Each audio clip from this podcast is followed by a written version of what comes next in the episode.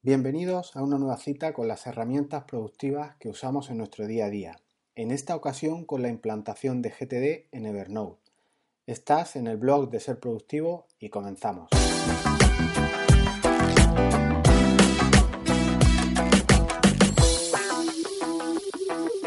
Estamos viendo en este ciclo cómo implantar GTD, el método de Organízate con eficacia del señor Allen en tu aplicación de Evernote. En el anterior episodio tratamos la fase primera de recopilar. Estuvimos viendo la teoría, os facilité unos vídeos de cómo realizar la captura de todas las ideas, las notas, las tareas, los proyectos, etcétera, que nos asaltan en nuestros quehaceres diarios. las capturas desde el inbox, desde los correos electrónicos, desde web clippers, etcétera. En esta ocasión vamos a pasar a la segunda de las fases del método GTD, que es el procesado o el aclarado. Os recomiendo echar un vistazo al artículo, os dejo en las notas de, este audio los enlaces en los que podréis encontrar pues una plantilla de Evernote con unas tareas de ejemplo para comenzar a familiarizarse con el método GTD. Además también os emplazo a que veáis un vídeo que hay subido en ese artículo y es muy ilustrativo de cómo trabajar. Así pues comenzamos con esta segunda fase del el procesado. Poner nombre a este procesado o aclarado es más difícil que, casi verlo en una ilustración. El procesado de GTD responde inicialmente a una serie de preguntas y en base a lo que obtengas así debes actuar. En unos minutos eh, más adelante lo trataremos. Partimos por tanto de que tenemos una bandeja de entrada que ya vimos, que hemos ido llenando y llenando continuamente de tareas, de ideas, de acciones, de elementos, etcétera, y realizada esa recopilación, es hora de realizar un procesado o un aclarado para que tomen forma ya nuestras acciones y se concreten para así ir trasladándola a toda nuestra estructura de carpetas o recuerda libretas en Evernote dentro de nuestro sistema de organización. La forma de realizar ese procesado o ese, aclarado de tu bandeja se recoge en un esquema que os adjunto a las notas del programa igualmente y, que ahora más, más adelante iremos viendo. Vamos elemento por elemento y le hacemos a cada uno de ellos, es decir, de todo lo que tenemos en el inbox, una serie de preguntas para filtrar ese material. Y en base a nuestra respuesta colocaremos los elementos donde corresponda. Si bien esta colocación sería casi entrar en una fase tercera, porque ya estamos organizando en carpetas. Pero como es un ciclo eminentemente práctico, es difícil separarlo esto de, manera tajante.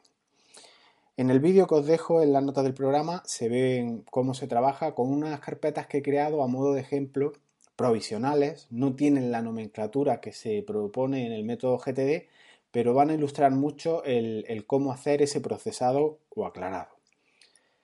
Hace falta hacer una aclaración en cuanto a lo que es una tarea sencilla y una tarea compleja en el método GTD.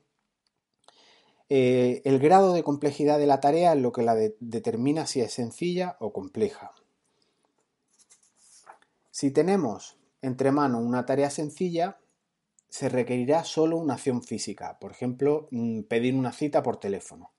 O bien, si se requiere una sucesión de tareas, como puede ser, mm, por ejemplo, hacer una página web de mi empresa, eh, tendrás entre, entre, otras muchas acciones que buscar a quien te la haga, en dónde alojarla, eh, pasar los textos, buscar las imágenes, en fin, tiene mucha, hacer un planning porque requiere mucha más acción y, esta sería una acción compleja. Pues bien, las tareas sencillas que requieren una sola acción física irán a próximas acciones, ¿vale? Será una carpeta que veremos. Y las tareas complejas, es decir, la sucesión de tareas sencillas, esta irá a nuestra carpeta de proyectos. Los proyectos, por tanto, son una sucesión de tareas, tareas que habrá que realizar una detrás de otra. Aunque esto no implica en los proyectos, según la metodología GTD, hacer una lista de tareas, que bueno, hay que huir un poco de, estos listados. Aunque yo en mi sistema personal sí que recomiendo hacer una lista de tareas dentro de los proyectos, como, como veremos. Por tanto, surte, surte, ahora el cómo procesar o aclarar en Evernote. Ya estamos justo en las preguntas o en los interrogantes eh, fundamentales. Entonces, ante una tarea de nuestro inbox, una acción, un mensaje, cualquier elemento que tengamos en nuestra bandeja de entrada, hay que hacer la siguiente cuestión, la siguiente pregunta. ¿Es accionable? Es decir, ¿requiere que nosotros hagamos algo en algún sentido? Y la respuesta obviamente son dos. O no requiere acción o sí requiere acción. En el primer caso, que no requiere acción por nuestra parte, solamente podemos echar este, elemento a las siguientes carpetas. Son tres, recordad, para ponernos en antecedentes. No requiere acción por nuestra parte, pues hay tres carpetas en las que se puede archivar. En la basura, en la carpeta algún día o en la carpeta referencias. En la carpeta basura o en la carpeta eliminar, como se quiera, como se quiera nombrar. El eliminado no tiene complejidad. Simplemente arrastras el elemento a la carpeta eliminado y ya está. Por lo que sea, lo añadiste a tu inbox y, no sirve para nada. Eso sí, yo recomiendo no hacer un eliminado en sentido literal, como si es una papelera de, Windows o del de sistema Mac, en el que luego eliminas y ese elemento lo pierdes, sino que a mí me gusta dejar el documento ahí por si alguna vez hace falta volver sobre él. La otra carpeta cuando no tenemos acción para realizar es algún día una especie de incubadora. Eh, se podría llamar también algún día o tal vez, o incluso esta semana no, como veremos más adelante, el, esta semana no. La imagen que podrías tener aquí, pues para tener un ejemplo de un elemento que fuera a, esta, este algún día o a esta incubadora, pues pensad por ejemplo una campaña de Navidad que habéis visto y os ha gustado mucho, pero por lo que sea este año no lo vais a implementar en vuestra empresa porque se os ha pasado ya el plazo o lo que sea, pero os gusta como para ponerla en el siguiente ejercicio. Pues echarla algún día tal vez a esta carpeta, a esta especie de incubadora, nos puede ser muy útil para volver sobre ella cuando, cuando proceda. Y la última de las tres que teníamos es el archivo o la referencia o un consulta o un archivador o un histórico, el nombre se lo dais vosotros. Y en esta situación, pues es fundamental el, para tener guardado elementos que nos hayan gustado. Imagina un artículo que leímos sobre algo y no requiere acción por nuestra parte, pero queremos conservarlo, pues lo archivaríamos en esa, en esa carpeta. Pues bien, como veis, el sistema en principio es fácil, si no requiere acción, va a una de estas tres carpetas, basura algún día o referencia, es decir, se elimina, se va a una especie de incubadora o lo guardamos para futuras referencias por si lo necesitamos. Si requiere acción. Pensemos que sí que requiere acción. Pues seguimos con el flujo de la ilustración que os, que os, he, que os he facilitado en las notas del programa y llegaríamos a la siguiente cuestión. Si requiere acción por nuestra parte, ¿esta acción va a llevarnos más de dos minutos o, menos de dos minutos? Si requiere menos de dos minutos, se hace.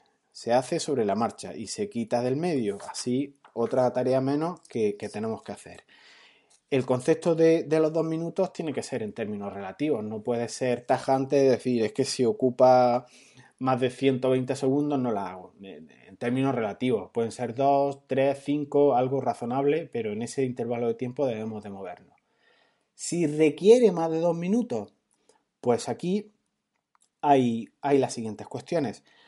Se retrasa, con lo cual lo echamos al calendario, Agendarlo en tu calendario es fundamental para que no se te pase, por eso es muy recomendable eh, utilizar eh, Evernote con el calendar de Google. Podéis echar un vistazo también al enlace que os dejo en el que, en el que trabajamos en, la web de ser productivo con esta, con esta cuestión. Y podríamos, además de echarlo al calendario, si sí que tenemos fecha fijada o no tenemos fecha fijada, lo echamos a próximas acciones. ¿Qué significa próximas acciones? Que lo haremos en cuanto podamos. ¿vale? Y la última acción que, cabe hacer cuando requiere, o la última carpeta o el último lugar donde puede ir nuestro elemento cuando sí que requiere acción también por nuestra parte es que, podamos delegarlo. Eh, la delegación es un elemento más del sistema productivo y aquí anotaremos a quién se lo ha delegado la tarea, cuándo, etcétera, incluso un recordatorio para que el tema no se quede dormido y, se quede sin fecha definida. En, este apartado yo recomiendo eh, enlazar aquí con la nota de la persona o el cliente o lo que sea que tengas en, tu estructura de nota. Entonces, a un simple clic de ratón puedes llegar a, este, a esta persona y tener su correo electrónico, su mensajería, su Skype o lo que sea por si necesitas hablar con él. Recomendaciones mías personales sobre los proyectos. Una vez realizado el procesado aclarado, eh, aunque esto sea de la tercera fase de la organización, que la veremos en la siguiente semana, eh, pero ya se sitúan las tareas en sus carpetas correspondientes. Entonces, dejaré indicado el cómo trabajo yo, cómo organizo mis carpetas o qué especialidades tienen los proyectos. En teoría, el proyecto se añade a tu libreta de, lista de proyectos, una, carpeta específica. Esta lista es para tener un control, pero a modo general de, los proyectos que llevas y, ver qué tienes pendiente, es como para verlo con, perspectiva. Pero el sistema GTD no pretende con esto que tú tengas una lista de acciones o de tareas a realizar, simplemente es como definir un resultado que debes conseguir. Es como, como una referencia o lo que sea. En cambio, yo aquí me salgo del sistema GTD y me ha ido muy bien y te cuento los motivos. La lista de próximas acciones que, veíamos cuando teníamos una serie de elementos y, se tiene que realizar en cuanto puedas, no sería el caso en el que ya tengas una fecha límite, que tendríamos que agendarla como hemos visto. Como decía, la, la lista de próximas acciones o la carpeta eh, crecía sin parar. Entonces a mí esto me provocaba el, abandonar el GTD, no acudir a él, no repasarlo por el volumen tan grande que se, se almacenaba en esas próximas acciones. Entonces yo en, alguna ocasión he descuidado el método y he preferido cambiarlo en el sentido que a mí me es más productivo y sí llevar una lista de, tareas en, en, los proyectos, separándome un poco de GTD. Así que yo lo que hago es, creo el proyecto y en este le inserto lo siguiente, en la cabecera o en la parte de arriba, unas tareas pendientes. Conforme eh, me van llegando al inbox o me voy acordando, las voy grabando, todas esas tareas, además del inbox, mm, las quito del inbox y las echo a tareas pendientes en los proyectos. Y conforme las voy realizando, las voy echando a una lista que tengo más abajo en mi proyecto que pone tareas realizadas. ¿Qué me permite esto? Pues me permite trabajar en proyectos y tener como una especie de subproyectos o sus tareas.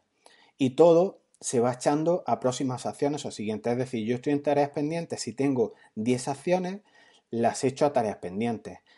Conforme las voy haciendo, las voy eliminando de tareas pendientes y en mi carpeta del proyecto las echo a la parte de abajo de tareas realizadas. Entonces me va quedando un historial de todo lo que voy haciendo, Incluso lo puedes completar con fechas, con anotaciones, etcétera, por si luego, por ejemplo, has hecho un proyecto para un cliente, pues aquí tienes un historial muy bueno que te puede valer para la hora de facturar, para tener un histórico para proyectos similares y que sepas qué actuaciones tienes que hacer o cuáles te supusieron más trabajo o cuáles fueron redundantes, en fin, te es muy ilustrativo.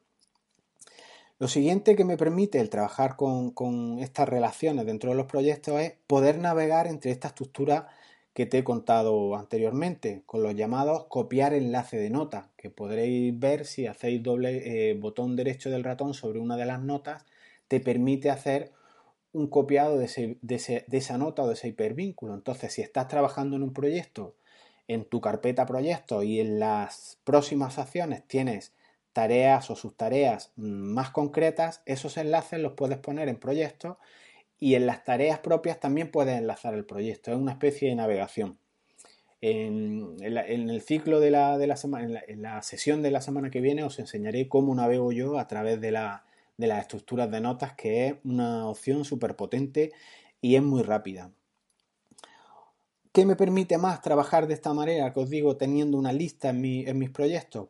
pues tener un historial, como os he dicho, para luego poder facturar, para poder repasar, para poder depurar tus procedimientos, establecerte unos protocolos y no tener, por ejemplo, que ir a buscar a la papelera si has eliminado las tareas o si, creaste carpetas del proyecto en modo genérico o en modo referente como se pretende en GTD.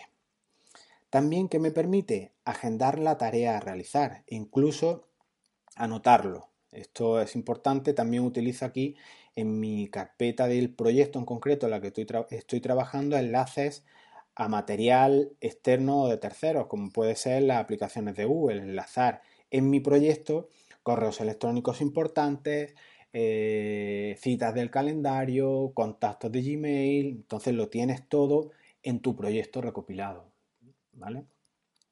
Y por último, por daros otra idea más, eh, al subdividir con mucho nivel tus próximas acciones en tantas tareas como necesites, pues puedes utilizar los contextos en, esas tareas eh, que estarán en próximas acciones en función de las herramientas disponibles. Por ejemplo, los contextos, los contextos ya los vimos aquí, serían las etiquetas en, en, Evernote, pero básicamente lo que hacen es estructurar con qué medios y con qué energía cuentas en un momento dado del día para cometer tus próximas acciones. El ejemplo típico, eh, tienes que redactar una carta que requiere mucha concentración por tu parte, pues si en la mañana está saturado de trabajo, la oficina, el fax sonando, visitas en el despacho, pues lo mejor es pues, ponerlo a un entorno de trabajo que sea más tranquilo.